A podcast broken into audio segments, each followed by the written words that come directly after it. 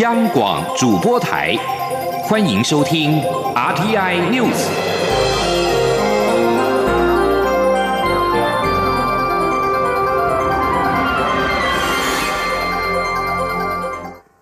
各位好，我是主播王玉伟，欢迎收听这节央广主播台提供给您的 RTI News。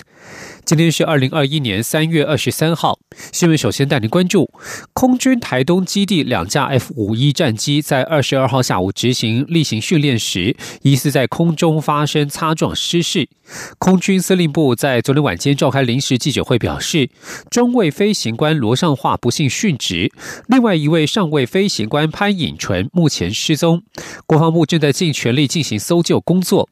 此外，事故发生之后，空军已经下达天安特检命令，除了警戒必要作战任务的飞机之外，训练演习工作全部暂停。前天记者王兆坤的采访报道：空军两架 F 五一战机在屏东外海疑似发生擦撞，飞行官中尉罗尚化送医后不治，另一位飞行官上尉潘颖尊目前仍在积极搜救，期盼国人持续祈福集气。空军参谋长中将黄志伟说：“很遗憾的是，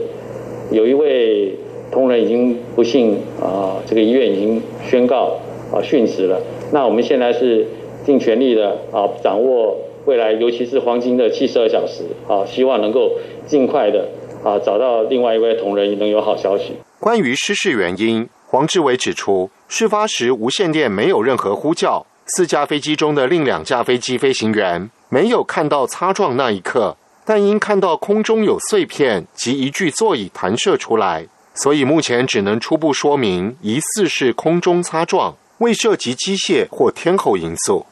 至于弹射椅更换进度，黄志伟表示，国防部已核准相关计划，弹射椅厂商也到台东基地进行过现场勘查。如果顺利的话，我们希望今年年底或明年就会有新的弹射椅可以交货。黄志伟并强调，只要有助飞行员增加逃生几率，没有考虑太多预算或其他问题，唯一的考量就是弹射椅的性能及换装齐全。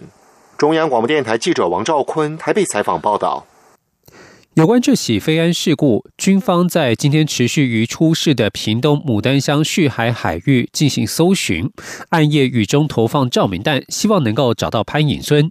行政院长苏贞昌表示，搜索行动不会因为天黑而中断，请大家替搜救人员加油。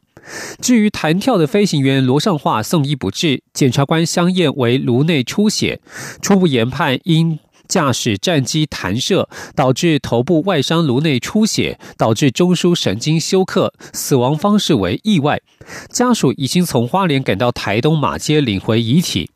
空军在晚间表示，已经执行 F 五一型战机弹射座椅更新计划，将采用马丁贝克 MK 十六，最快预计今年底、明年能够交货。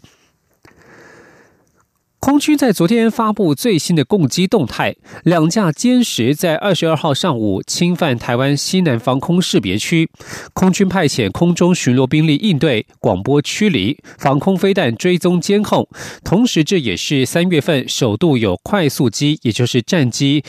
侵扰台湾空域。根据三月份的攻击动态，截至二十号为止都是运八等级的慢速机，而在昨天歼十战机出动，是三月之内首次有快速机扰台。继续要关注的是国际间的反中声浪。美国国务卿布林肯在二十二号出访欧洲，就联合欧盟、加拿大及英国反制中国，相继制裁新疆官员。布林肯表示，制裁作为展现美国持续透过多边合作促进人权、揭示侵犯人权的中共官员面貌。美国国务卿布林肯出访欧洲当天上午，透过声明宣布对新疆生产建设兵团党委书记王军政、新疆维吾尔自治区公安厅厅长陈明国实施全球马尼刺激法制裁。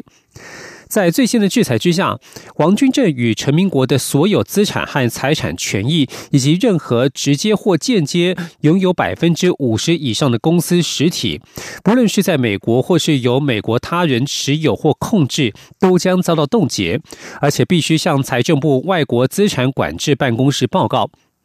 在布林肯发布制裁声明之前没多久，欧盟才罕见因为侵犯人权，通过制裁陈明国王军正、新疆自治区党委常委王明山、前新疆自治区人大常委会副主副主任朱海伦，以及新疆生产建设兵团公安局。制裁措施包括了旅游禁令以及资产冻结。这是欧盟自一九八九年天安门事件之后对中国实施武器禁运以来，首次对北京采取重大制裁措施。加拿大、英国也相继对上述官员和实体寄出类似制裁，但中国随即反击，并扩大至对十名欧盟人士及四个实体寄出制裁。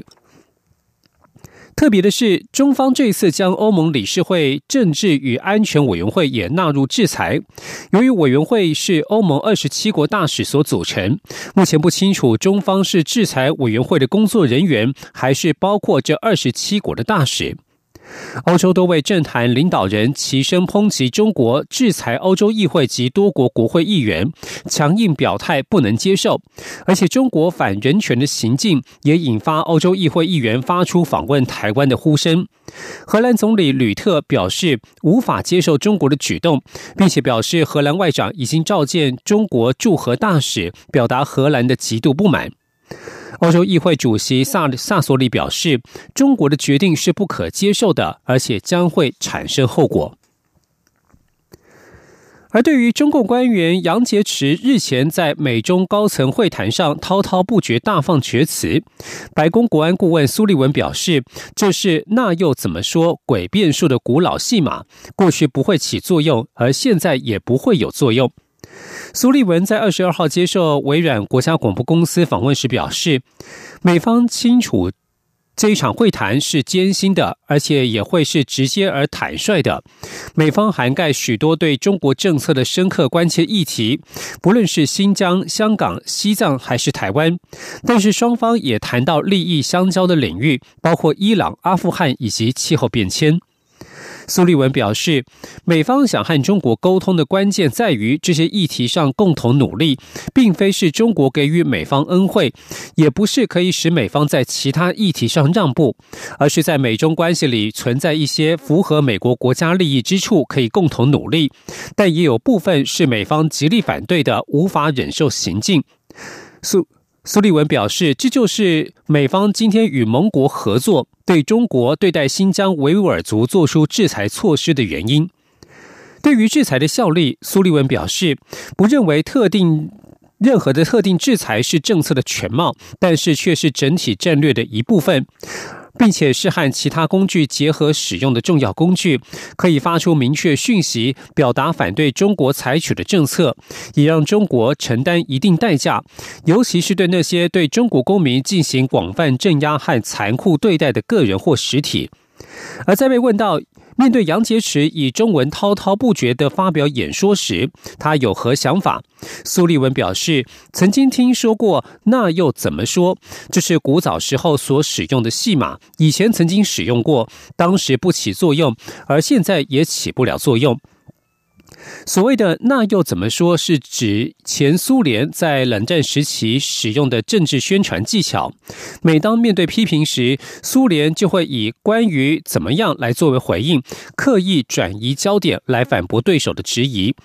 苏利文指出，美中的一大区别在于，中国无法面对批评。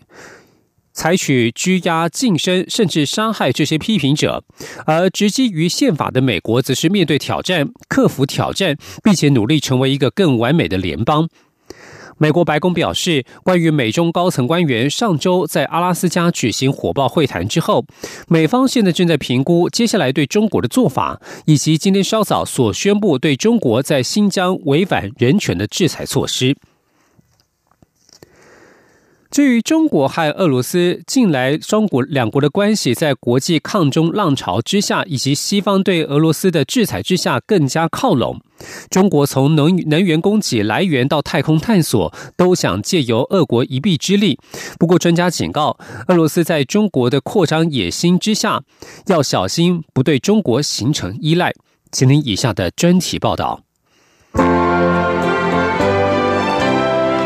一起。听世界欢迎来到一起听世界，请听一下中央广播电台的国际专题报道。近年来，国际反中的声浪升高，以及西方世界对俄国加强制裁力道，使得莫斯科和北京当局更加靠拢。从煤矿和油气供应到太空科学的研究经验，俄罗斯在中国实现野心的过程中所扮演的角色。特别引起区域专家关注。去年，澳洲提出。要针对 COVID-19 疫情起源，对中国展开国际调查，引发两国连连升高的外交冲突。被惹怒的中国拿多项澳洲商品开刀，祭出关税制裁和进口禁令，其中包括澳洲最重要的出口商品煤矿。不过，在这之后，中国传出煤炭供应吃紧，需要另寻煤炭的进口管道，而俄罗斯在中国开始。寻求多元化其煤矿进口来源之际，计划向中国增加煤矿的出口量。而疫情之后，中国经济强劲复苏，加上俄罗斯放宽了封锁措施，俄国目前也正在寻求加大其石油和天然气的贸易，预料未来会是中国的重要能源供给国。另外，近年来中国的野心也从地表升到太空，对太空探索展现极大的兴趣。并已经成功将十一名中国的太空人送入轨道。就在去年底，中国的探月计划取得重大进展。从月球带回最新土壤样本之后，中国更在本月九日宣布，中国和俄国已经签订备忘录，要携手打造一座月球基地，让国际的太空竞赛迈入更加白热化的新时代。不过，许多专家就示警，俄罗斯作为能源资源大国。以及曾经在冷战时期一度领先太空竞赛的光辉过往，如今在中国的扩张野心之下，恐怕将沦为配角。中国是全球第一的煤炭消费国，尽管中国已经做出承诺，要在二零六零年之前达成碳综合，不过煤炭消费依旧强劲。而自从不再向澳洲购煤之后，中国向其他国家购买的煤矿总量创下纪录，去年向俄国、蒙古国和印尼。购入共三点零四亿吨的煤矿，是自二零一四年来的新高。这当中，俄国的煤炭最有望取代澳洲煤炭。南华早报报道，俄罗斯有数个大型煤矿储量已经开始供应中国。中国能源网则报道，近年来，俄国大力推动西伯利亚铁路现代化改造，未来完成之后，该地区对中国的煤矿出口有望更进一步成长。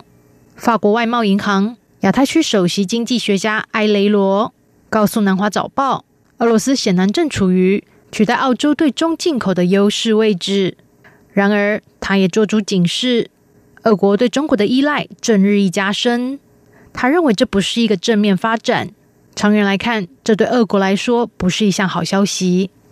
也有专家指出，尽管北京和莫斯科的好交情，双方在更广泛的经济合作关系上。却没有出现什么重大进展。伦敦投资公司 T.S. Lombard 俄国策略专家赫鲁斯塔莱娃就说：“对中国不愿意更加靠近，俄罗斯感到相当失望。尽管西方加强对俄国的制裁，的确让莫斯科当局更加靠拢中国，但俄中的友好关系主要是展现在能源贸易的谈判上，而不是中国对俄国的直接投资。此外，中俄在太空研究领域上展开合作。两国日前宣布要在月球表面或是轨道上打造可以长期自主运行的国际科学研究站，显示在俄中的合作之下，美国对上中俄两国的太空争霸局面已经逐渐形成。只是这一次，俄国比较像是一个陪衬角色。近年来，中国的探月计划取得不小进展，更在去年底成功取回月球表面的岩石样本。而俄罗斯太空人对在国际太空站进行研究的经验丰富，这刚好是中国所欠缺的。根据《环球时报》的说法，在此之前，美国曾经邀请俄罗斯参与重返月球的阿提米斯计划，不过，俄国最终选择了和中国合作。《纽约时报》分析，尽管中国和俄罗斯的太空合作可能重塑太空发展的地缘政治，不过，在月球科学探索。和相关商业开发上的竞争，过去长期和美国主导太空探索计划的俄罗斯，俨然已经成为配角，未来的竞争主角将会是美国和中国。有专家就示警，俄罗斯在向中国靠拢的同时，必须更加提防，避免让自己对他国的依赖加深，甚至反而成就了他人的野心，影响自己的国家发展前景。以上专题由央广编译，张雅涵撰稿播报。谢谢收听。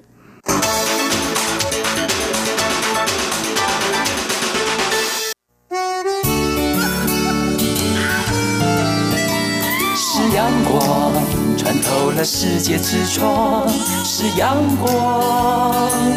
环绕着地球飞翔。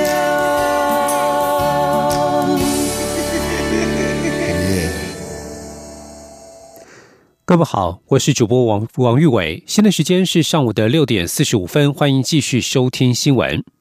COVID-19 疫苗二十二号正式开打，为了有效追踪民众接种疫苗之后的健康情况，疾管署特别于疾管家平台。建制台湾 V Watch COVID-19 疫苗接种健康回报系统，简称 V Watch 系统，即日起正式上线，提供民众于接种疫苗之后定期回报自身健康状况。吉林央网记者江昭伦的采访报道：牛津 A Z 疫苗二十二号开打后，外界关切施打后是否可能出现严重不良反应。为掌握民众接种后的健康状况。疾管署再度与 HTC 旗下 DeepQ 团队合作，在原本疾管家平台上新建 COVID-19 疫苗接种健康回报系统台湾 V Watch。民众接种 COVID-19 疫苗后，可以透过 V Watch 注册填写相关资料，系统将主动告知使用者需回报健康状况的日期，由使用者进行填写回报。该系统也会依使用者填写的疫苗厂牌，自动计算下次的接种日期，并提前发出提醒讯息，便于民众提早安排时间。HTC 副总经理卢嘉德说：“透过这样子的健康回报系统，这样子的平台，政府以及民众能够定期追踪自己在接种疫苗后的身体状况，也能够透过这样的平台接收到更多 COVID-19 疫苗相关的卫教资讯，而这个平台也会呃在适当的时间提醒疫苗接种者第二剂疫苗需要接种的时间。”至于 V Watch 健康回报系统的周期，在每一季接种后的第一周内需每天回报，后回报时间将拉长，可能是每周或半年回报一次。完整回报周期会到 COVID-19 疫苗完整接种后的一年半为止。指挥中心强调，台湾 V Watch 并非强制性参加，而是协助追踪接种疫苗的施打状况，以利后续数据分析。民众若是打疫苗后有任何不良反应，也可通报原接种医疗院所或通报防疫专线一九二二。由院方卫生单位人员提供必要咨询协助，若有需要专家研判，也会召开紧急会议。而未接种 COVID-19 疫苗的民众，也可借由机管加 V Watch 专线，先行了解该系统的各种功能，以及目前国内提供的疫苗种类、接种剂量、保护力、副作用、接种后等注意事项资讯。中国面台记者超伦台北采报道。行政院长苏贞昌和卫副部长陈时中在昨天带头接种 COVID-19 疫苗。陈时中透露，打完之后感觉背酸酸的，但他也不忘强调，施打疫苗是利大于弊。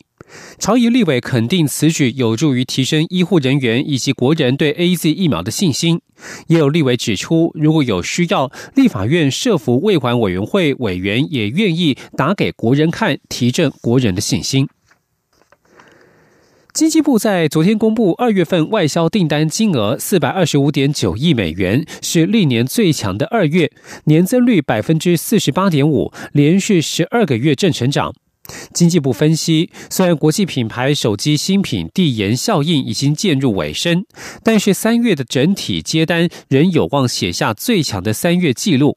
至于去年受到 COVID-19 疫情影响，接单表现不佳，拉低基期，使得近期接单持续创下新纪录，最强第一季也近在咫尺。不过，经济部认为要等到下半年，基期效应才会淡化。今天，央广记者谢嘉欣的采访报道。尽管二月份有农历春节，工作天数减少，但在全球景气逐渐回温，包括新兴科技需求热切，还有去年疫情催化的远距商机，宅经济需求持续畅旺，以及国际原物料行情走扬，都让外销订单继上个月写下最强一月纪录后，再写最强二月纪录，接单金额四百二十五点九亿美元，年增百分之四十八点五，连续十二个月正成长。以主要货品来看，七大架货品接单因春节因素全数较一月减少，但和上年同月相比，则多为双位数成长。尤其资讯通信、电子产品分别年增百分之八十八点四及百分之五十二点四，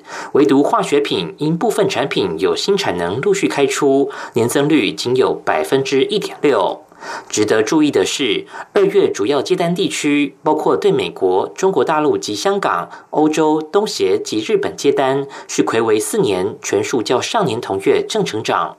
至于国际品牌手机新品递延效应，已从十一月起延续至二月，未来是否持续？经济部统计处认为，二月很可能已经到了尾声。统计处处长黄玉玲说：“二月份的确还是有部分是属于手机递延的一个效应在，这边还是可以有。三月份通常那个效应如果有的话，也会很小了，会相对比较小。嘿，不过这个还是我们可以持续来观察。”展望三月，统计处指出，尽管疫情、美中纷争仍有变数，但科技业仍受惠于远距商机、新兴科技应用需求畅旺，船产也因各国陆续施打疫苗，释放经济需求，且原物料价格持续攀升，也有助于接单动能。再加上基期效应，三月接单年增率有望逼近四成。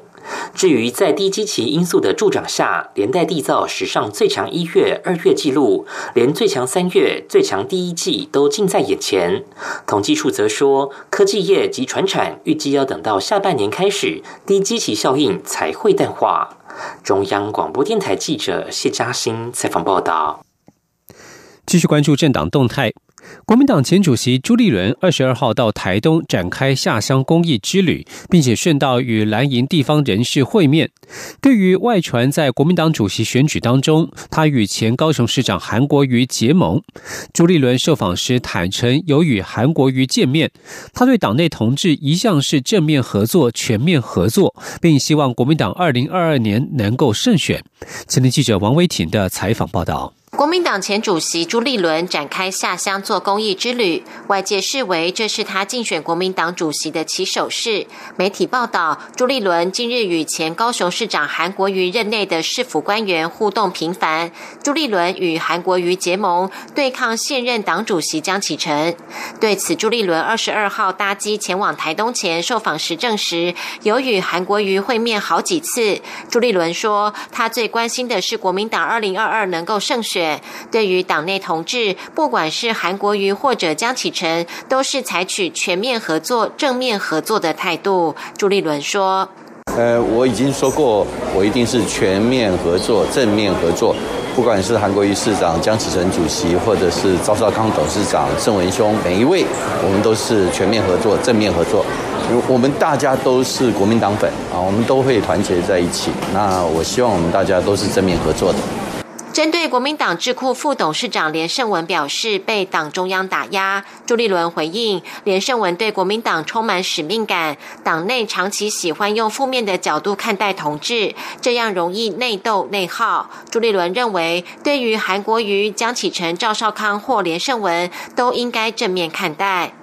另外，重回国民党的中广董事长赵少康今天抛出改造中常会的想法，主张国民党中常委名额由目前三十五人减少为十五人，且组成生态要能反映基层民意。他主张执政时中常委由行政院长及其指定的部会首长共四人，立法院长、大小党编、副党编共四人，六都及县市代表共六人，加上党主席组成。在野时中常委。由立院大小党编、副党编、立委代表共八人，六都及县市代表共六人，加上党主席组成。若六都市长为国民党籍，则由市长代表；六都市长无国民党籍时，由党籍议长代表；若皆无国民党籍的市长或议长，则由其他县市长代表。中央广播电台记者王威婷采访报道。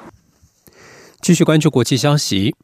中国驻法国大使卢沙野失言风波越演越烈，法国外交部二十二号严正谴责中国使馆不尊重外交公约，并要求召见卢沙野以表达不满。未料中国使馆自曝因为行程拒绝召见，二十三号再前往法国外交部说明。面对中国大使馆不断放话与法国各界的持续声讨，法国外交部二十二号晚间正式作出回应。新闻稿指出，有鉴于中国大使馆过去几天公开的不当发言，包括对于国会议员和一名学者的侮辱和威胁，在此提醒维也纳外交关系公约当中对于外馆运作的基本规范，例如对公开言论，中国使馆应谨守公约。新闻稿强调，法国外交部将召见中国驻法国大使卢沙野，以当面向他传达以上这些讯息。市场担心土耳其回归正统经济政策的做法将会戛然而止。伊斯坦堡股市二十二号收跌近百分之十，几乎跌光今年以来的所有涨幅。盘中曾经触发熔断机制而暂停交易，里拉汇价也剧烈贬值。土耳其总统埃尔段在去年十一月七号开除时任央行总裁乌伊萨尔，由前财长阿格巴尔接任。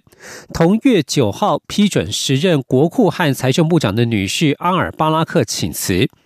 外界当时认为，财经团队改组意味着经济政策将剧烈转变，回归升息对抗通膨的正统做法，从而提振了市场的信心。但是，埃尔段在二十号凌晨突然将阿尔阿格巴尔革职，由支持维持较低利率的考哲欧鲁接任。他支持埃尔段高利率引发高通膨的非正统货币理论。市场认为，土耳其将走回货币宽松、非正统以支持经济成长为依归的老路。而土耳其里拉对美元汇价在前一个交易日收在一美元兑七点二一里拉，在二十二号收贬至七点九一里拉，幅度将近百分之十。土耳其十年期公债直利率也飙升了三百一十九个基点，来到百分之十七点二五，创下历史最大涨幅。伊斯坦堡证券交易所 BIST 一百指数在二十二号收跌百分之九点七九，盘中曾经两度触发熔断机制而暂停交易。土耳其国库暨财政部长埃尔万在二十二号于伊斯坦堡股会市开市前信心喊话，强调绝对不会背离自由市场机制，决心继续贯彻自由交换制度，并且重申土耳其政府力抗高通膨的承诺，却无力回天。土耳其在二月的通货膨胀率达到百分之十五点六一。